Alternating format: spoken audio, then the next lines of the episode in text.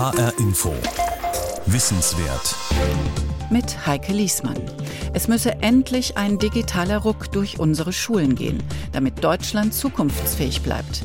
Nicht mit Tafel, Kreide und Schwamm, sondern mit Tablets und Whiteboards. Die Schulen müssten fit gemacht werden. Das fordern Politiker, Unternehmer und Eltern. Auf der anderen Seite warnen Wissenschaftler vor zu viel und zu frühem Umgang mit smarter Technik. Was nun? Wie soll Lernen in der digitalen Welt aussehen? Und wie die Schule der Zukunft? Das fragen wir jetzt in H-Info Wissenswert. Schaut man in hessische Klassenzimmer, dann ist ein Tablet oder WLAN im Unterricht eher die Ausnahme. Keine Spur von digitalem Ruck in Deutschland. Wo die einen bessere und flächendeckende Ausstattung fordern, warnen andere vor der Digitaloffensive der Unternehmen und bezeichnen sie sogar als schädlich. Ein Tablet allein macht in der Tat noch keinen guten Unterricht. Welche Vision von Schule brauchen wir? Welche Rolle sollen Lehrerinnen und Lehrer in Zukunft spielen? Petra Boberg zeigt jetzt in H-Info Wissenswert, was sich hinter dieser Debatte verbirgt. Denn eines ist klar, wir leben längst mit einem Riesenangebot an digitaler Technologie. Nicht nur Kultusminister wie Alexander Lorz in Hessen mahnen an, genauso wie Bildungsforscher, dass es nun darum gehe, den Umgang damit zu lernen.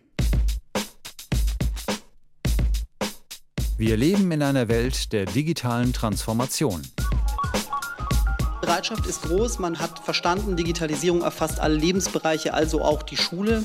Gerade bei den Lehrern ist aber tatsächlich noch eine sehr große Skepsis. Gerade mal ein Fünftel der Lehrer sieht auch die Chance, dass digitale Medien dabei helfen, dass bessere Lernergebnisse bei den Schülern rauskommen. Der entscheidende Punkt ist nicht die große Vision am Ende. Wir haben alle keine Ahnung, wie in zehn Jahren die digitale Welt aussehen wird. Das, was wir wollen, dass die neuen Möglichkeiten genutzt werden in der Schule, um Medienkompetenz zu vermitteln. Wichtig Wichtig ist aber, dass man versteht, was steckt dahinter und dass man eine kritische Distanz oder Reflexion auch erwirbt. Also Kompetenz, die natürlich dann von den Lehrern vermittelt werden muss. Deutschland befindet sich wie andere Länder auch mitten im Zeitalter der digitalen Transformation. In nicht mal einer Sekunde finde ich dazu auf Google 25.800.000 Ergebnisse. Die digitale Transformation, sie betrifft uns alle, in nahezu allen Lebensbereichen und Altersgruppen, auch die jüngsten. Kinder und Jugendliche sind online längst fitter als ihre Eltern und viele ihrer Lehrer. Sie bewegen sich scheinbar zielsicher und kenntnisreich in der digitalen Welt, finden ganz autonom Antworten im Netz.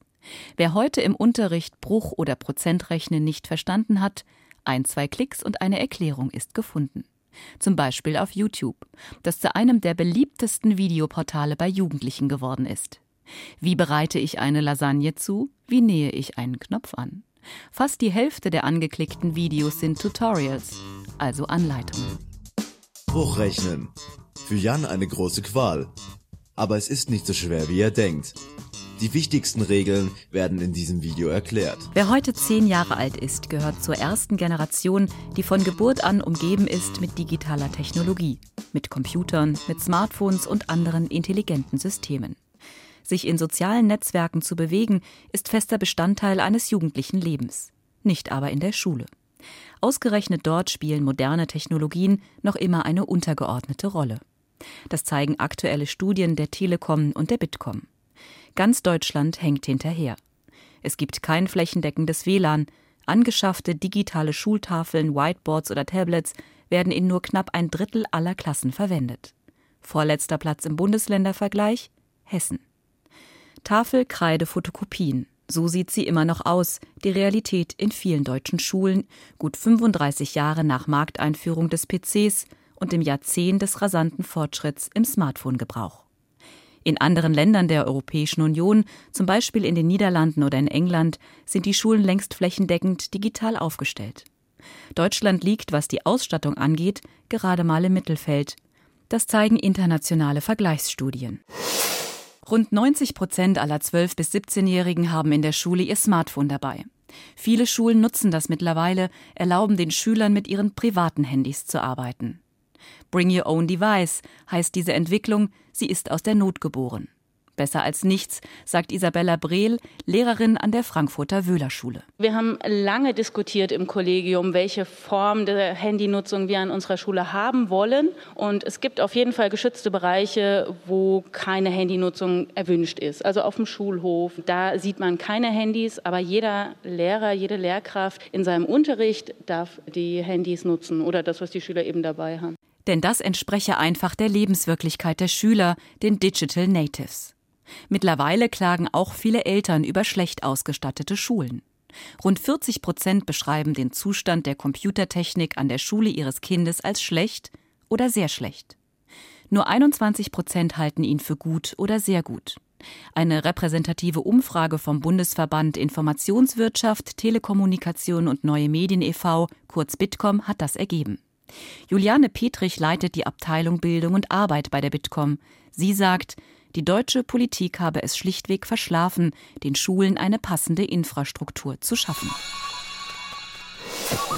Wir befinden uns im Zeitalter der digitalen Transformation und es ist eben auch die Aufgabe der Bildungseinrichtungen, Schüler, Kinder auf das vorzubereiten, was sie in einer digitalen Welt erwartet. Und dazu gehört eben auch den Umgang mit digitaler Technologie zu erlernen. Und da geht es eben nicht nur darum, wie bediene ich jetzt mein Smartphone, sondern wirklich verstehen zu können, wie, wie Digitalisierung, wie die digitale Welt funktioniert. Und das gehört auf jeden Fall in den Unterricht. Verstehen und vermitteln, wie die digitale Welt funktioniert. Davon seien die meisten deutschen Schulen meilenweit entfernt. Deshalb müsse dringend investiert werden, mahnt die Bildungsbeauftragte der Bitkom und hat dabei auch die Interessen ihres Verbandes im Kopf. Dieser vertritt rund 2500 Unternehmen der digitalen Wirtschaft, darunter Apple, Samsung und Microsoft. Unternehmen, die großes Interesse daran haben, in die Ausstattung deutscher Schulen zu investieren. Ich glaube vielmehr, dass digitale Technologien im Schulalltag eben auch helfen können, Unterricht anschaulicher zu machen, erlebbarer zu machen und letztlich auch zugänglicher zu machen. Und Digitalisierung oder digitale Technologien sollen ja auch Pädagogen und Lernende im Unterricht unterstützen. Klingt doch gut funkbasierte Schulnetze, ein breitbandiger Internetzugang, moderne Hard- und Lernsoftware, all das kostet aber Geld. Geld, das viele Kommunen nicht haben. Wie viel es kosten würde, alle Grund- und weiterführenden Schulen in Deutschland auszustatten, hat die Bertelsmann Stiftung errechnen lassen. Herausgekommen ist eine satte Summe, 2,8 Milliarden Euro jährlich über einen Zeitraum von fünf Jahren. Dann könnten alle Schüler auf ein digitales Gerät zugreifen. Und so steht die Frage im Raum, wer die Einrichtung der Schulen finanziert. Also es gibt ja viele Kritiker, die sagen, dass äh, digitale Bildung auch so eine Art Einfallstor für Wirtschaftslobbyisten ist. Aber ich denke, dass Kooperationen zwischen Schule und Wirtschaft nicht verteufelt werden sollten. Denn es gibt viele Bereiche, in denen Schulen auch auf externe Hilfe und Expertise angewiesen sind. Und das ist insbesondere eben bei dem großen Thema Digitalisierung der Fall. Und hier kann die Wirtschaft unterstützen. Die Schule der Zukunft. Digital, unternehmensorientiert und auf externe Hilfe angewiesen? Wer wird für die digitale Ausstattung der Schulen sorgen? Begeben sich die Schulen damit in Abhängigkeit? Oder stellt sich diese Frage so überhaupt nicht?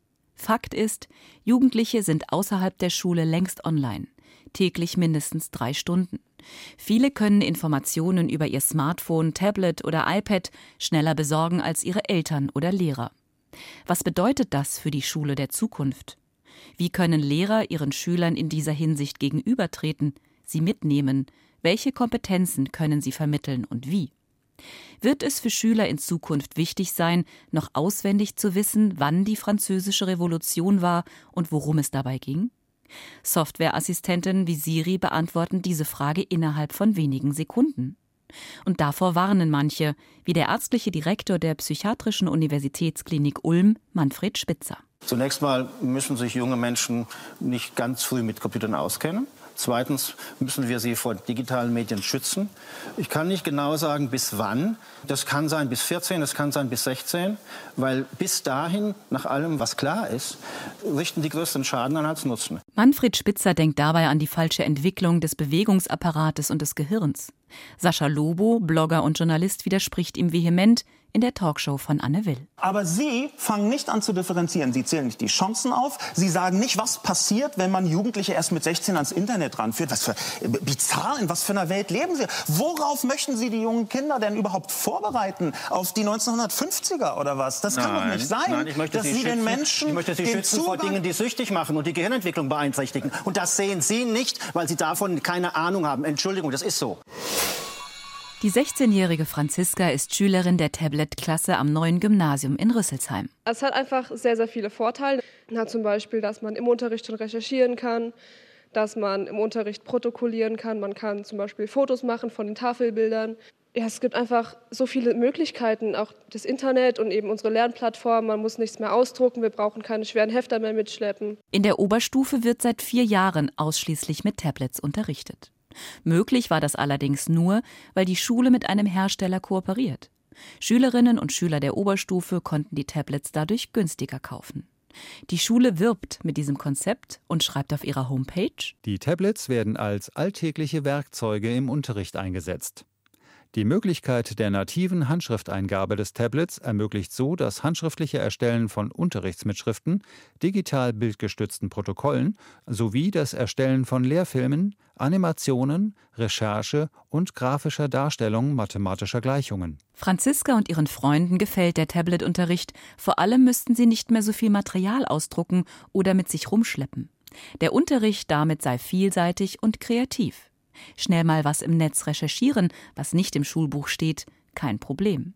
Viele Fragen könne man so selber beantworten, zum Beispiel aktuell über den Krieg in Syrien oder die Politik des amerikanischen Präsidenten Donald Trump.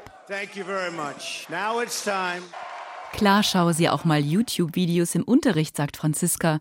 Das sei natürlich verboten. Aber auch das müsse sie einfach lernen, mit den Verlockungen umzugehen, die das Internet biete. Besser konfrontativ mit dem Lehrer in der Schule als später mit dem Chef im Berufsleben. Tablets sind Werkzeuge, wie andere auch, sagt Lehrer Benjamin Seelisch.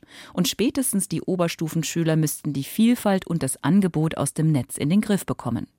Benjamin Seelisch unterrichtet Biologie und Englisch in der Tablet-Oberstufe. Bei uns ist es so, dass alle Schülerinnen und Schüler der Oberstufe mit Tablets ausgestattet sind. Die können sie selbst, wie sie es wollen, einsetzen, zum Beispiel um auch ihre Hefte zu führen. Sie haben Zugriff zum Teil auf digitale Schulbücher auch darüber. Der Unterricht findet aber noch regulär analog logischerweise statt. Wir haben auch noch normale Bücher. Die Idee ist aber einfach, den Schülerinnen und Schülern zu zeigen, dass das Tablet ein Werkzeug ist. Es geht nicht darum, jetzt jede Stunde ein Feuerwerk mit Apps und keine Ahnung was abzufeiern. Es geht einfach darum, dass sie merken, Arbeitswerkzeug nicht nur um Doodle-Jump zu spielen. Zurechtfinden in der digitalen Welt.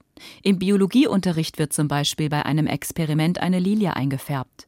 Franziska filmt das Experiment, macht daraus eine Präsentation und sucht Informationen, die ihr Lehrer nicht angeboten hat, im Netz. Läuft gut, sagt Oberstufenschülerin Franziska Schlicke, und zwar so gut, dass sie das Tablet auch nutzen wird, um sich auf ihr Abitur vorzubereiten. Die Tablet-Oberstufe am Rüsselsheimer Gymnasium ist beliebt bei Schülern, Lehrern und Eltern. Doch sie ist eine von ganz wenigen in Hessen. Nicht nur Bundeskanzlerin Angela Merkel mahnte an, das Lernen im digitalen Kontext doch nun endlich zu forcieren. Der Wirtschaftsstandort Deutschland bliebe sonst im internationalen Wettbewerb auf der Strecke. Im Zuge unserer Digitaloffensive werden wir Schulen, insbesondere in den ländlichen Räumen, auch mit Bundesmitteln an das breite Internet anschließen.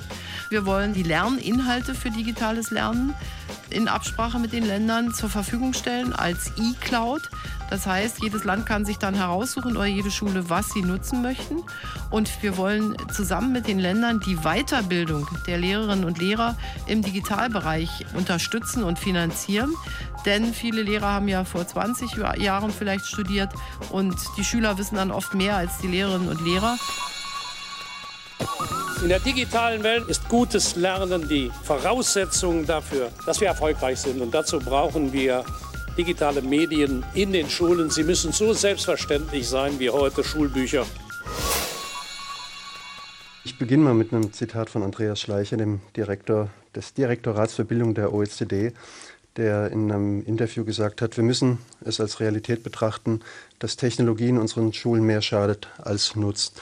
Und Schleicher ist sicherlich kein Digitalgegner, sondern jemand, der die Entwicklung der Schule schon sehr lange beobachtet durch die PISA-Tests und auch testet. Ralf Lankau ist Professor für Mediengestaltung und Theorie. Er lehrt an der Hochschule Offenburg und kritisiert ähnlich wie der Neurologe Manfred Spitzer, wenn Schüler zu früh mit digitalen Geräten arbeiten. Er spricht von einer populistischen Pro-Digital-Welle der IT-Wirtschaft und der deutschen Politik. Mitten im digitalen Übergang erhoffen sich Politik und Wirtschaft von einer Digitaloffensive bessere Schulabgänger, Lehrlinge und Studierende. Doch gibt es dafür belastbare Belege? Nein, sagt Professor Ralf Lankau. Eine PISA-Sonderauswertung habe die Investitionen in die IT-Ausstattung der Schulen analysiert. Ergebnis? Durch den Einsatz von digitalen Medien können Schüler weder besser lesen, noch haben sie sich in Mathematik oder den Naturwissenschaften verbessert. Weitere Analysen wie die des neuseeländischen Pädagogen John Hattie stützen diese Aussage. Bei den Schulen ist es gut zu beobachten, wenn es heißt, dass alle Schulen, also alle Schulformen für alle Lehrfächer, für alle Lebensalter Digitaltechnik das Nonplusultra sein soll, kann ich nur sagen, das ist Blödsinn. Ich habe Grundschüler genauso wie Berufsschüler oder Studierende. Und diese Digitalisierung aller Lebensbereiche ist ja das, was so als Mantra durch die Presse geht. Und die beiden Bereiche, die als Geschäftsfelder im Moment bespielt werden sollen, ist Bildung. Das ist ein wirklich großer, milliardenschwerer Markt. Und der zweite ist Gesundheit. In beiden Feldern geht es nicht darum, dass die Bildung oder die Bildungseinrichtungen besser würden oder die gesundheitliche Versorgung, sondern dass dort Geschäfte gemacht werden. Auch die Drogen- und Suchtbeauftragte des Deutschen Bundestages Marlene Mortler ist skeptisch. In einer Studie hat sie Eltern und Kinder zu ihrem Umgang mit digitalen Medien befragen lassen. Ergebnis? Eine zu frühe intensive Mediennutzung führt bei Kindern zu Entwicklungsstörungen und motorischer Hyperaktivität. Außerdem zu Schlaf- und Sprachentwicklungsstörungen. Deutsche Schüler wie Eltern wollen, dass digitale Technologien in der Schule eingesetzt werden, wie die Bitkom-Studie zeigt.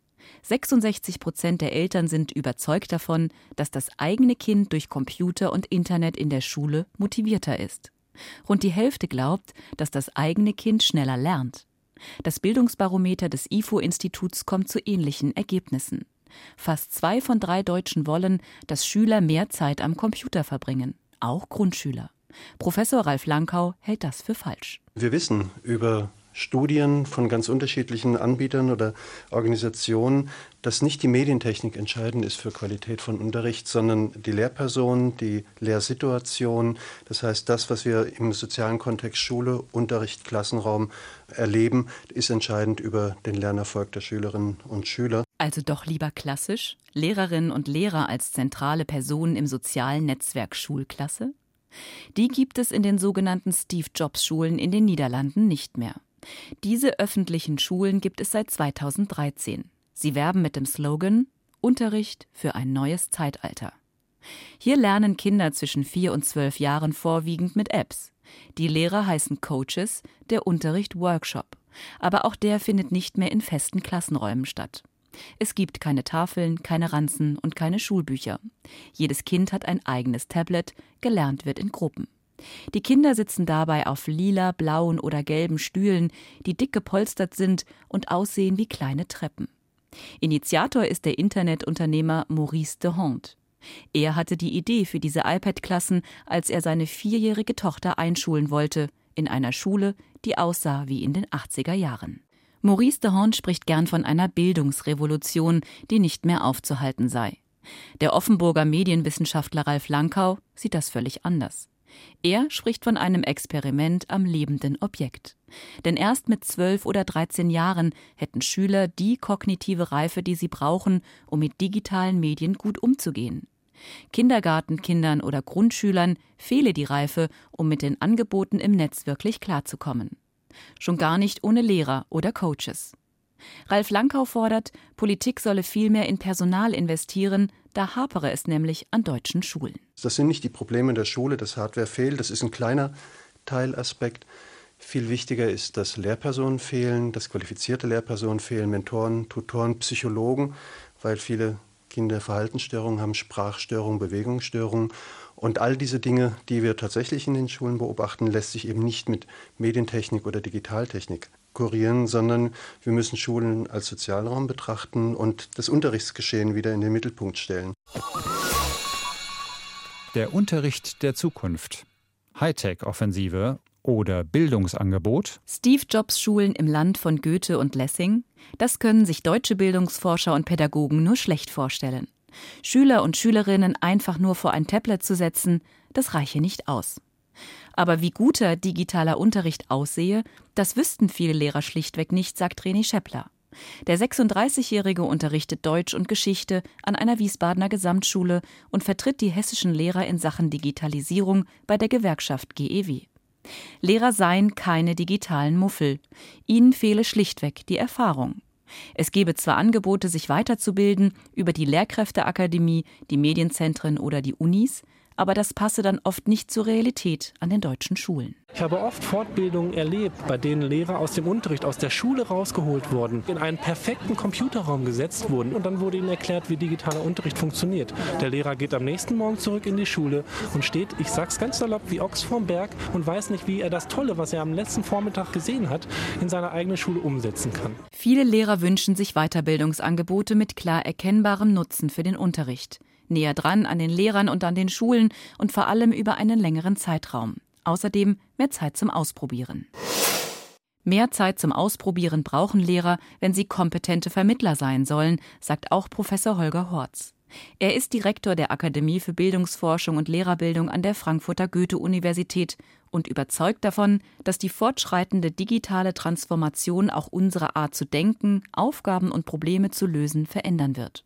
Und das gilt auch für den Unterricht und die Rolle des Lehrers. Heute geht man sehr stark davon aus, dass Lehrkräfte ein Beispiel sehr viel mehr Informationskellner, nenne ich das mal, sein werden. Das heißt, sie bieten auf sehr unterschiedlichen Arten und Weisen Informationen an. Sie müssen zum Beispiel wissen, was sind die entscheidenden YouTube-Channels, die es gibt, wo irgendwelche Erklärbären mehr oder minder gut Informationen verbreiten.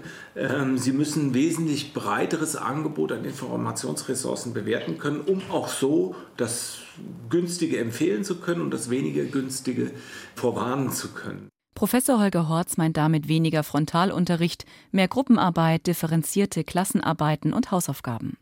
Schule muss sich auf die individuellen Fähigkeiten der Schülerinnen und Schüler einstellen. Das entscheide auch über den Lernerfolg. Er definiert Schule und Unterricht als Kulturbewahrer und mahnt, ohne qualifizierte Lehrkräfte und moderne pädagogische Konzepte sei das in Zukunft nicht möglich. Wir müssen in den Schulen einen Umgang mit Methoden erlernen, wie wir uns immer wieder mit neuen Inhalten und Darbietungsformen auseinandersetzen. Es geht nicht mehr darum, einen Bildungskanon abzubilden, den kann ich recherchieren, sehr schnell. Es ist natürlich in gewissem Sinne wünschenswert aus so einer kulturkritischen Perspektive, dass äh, jeder Abiturient weiß, wann die französische Revolution war, aber nötig ist es nicht. Das beantwortet mir Siri in Sekunden genauso gut und besser als man nur auf Erinnerungen basierendes Wissen.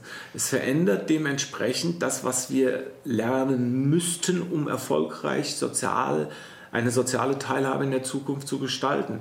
Äh, Gerd Gigerenz hat mal sinngemäß gesagt, das Wissen des 21. Jahrhunderts ist Methodenwissen. Dem kann ich nur zustimmen. Wie sieht also die deutsche Schule der Zukunft aus? Ganz egal, ob und wie digitale Technik bereitgestellt wird, Jugendliche in Deutschland sind bereits längst digital unterwegs und vernetzt. Das heißt aber noch lange nicht, dass sie darin kompetent sind. Wir brauchen gut ausgebildete Lehrkräfte, die ihnen beibringen, souverän mit digitalen Medien umzugehen und das bedeutet, Informationen und Quellen richtig einzuschätzen, sich im weltweiten Angebot zeitlich nicht zu verlieren. Das heißt aber auch, sie müssen in der Lage sein zu erkennen, welche Materialien glaubwürdig sind. Und sie müssen achtsam mit den eigenen Daten umgehen, wenn kostenlose Dienste wie Facebook und Google genutzt werden. Das sind die Lernziele, die im digitalen Leben den Ausschlag geben. Die Politik muss endlich bereit sein, dafür Ressourcen zu schaffen, sprich für ausreichend Personal, Zeit, Geld und Kompetenzförderung in den Schulen zu sorgen und nicht nur auf die digitale Ausstattung im Klassenraum zu setzen. Lernziele für den digitalen Alltag. Schule in der digitalen Welt. Petra Boberg hat die vielen Positionen dargelegt, die es dazu gibt. Das war H-Info Wissenswert. Diese Sendung finden Sie als Podcast auf hinforadio.de. Sie steht Lehrern wie Schülern in Hessen als Unterrichtsmaterial kostenfrei zur Verfügung. Wie übrigens alle Wissenswert-Sendungen. Mein Name ist Heike Liesmann und zum Schluss sollen Jugendliche aus der Tablet-Klasse in Rüsselsheim das letzte Wort haben. Schließlich geht es um die digitale Zukunft und damit um sie. Es war am Anfang wirklich so, dass die Faszination größer war. Und man wusste, ich kann jetzt Spiele spielen, der Lehrer kann das nicht immer nachvollziehen. Und ja, das pendelt sich dann irgendwann ein. Also ich sag's mal so, hätten wir kein Tablet, dann gäbe es immer noch die Leute, die sich nicht beteiligen wollen. Die würden dann sich einen Zettel und einen Stift nehmen und malen oder mit ihrem Nachbarn reden. Was ich dann letztendlich mache, bleibt dann eben noch mir überlassen.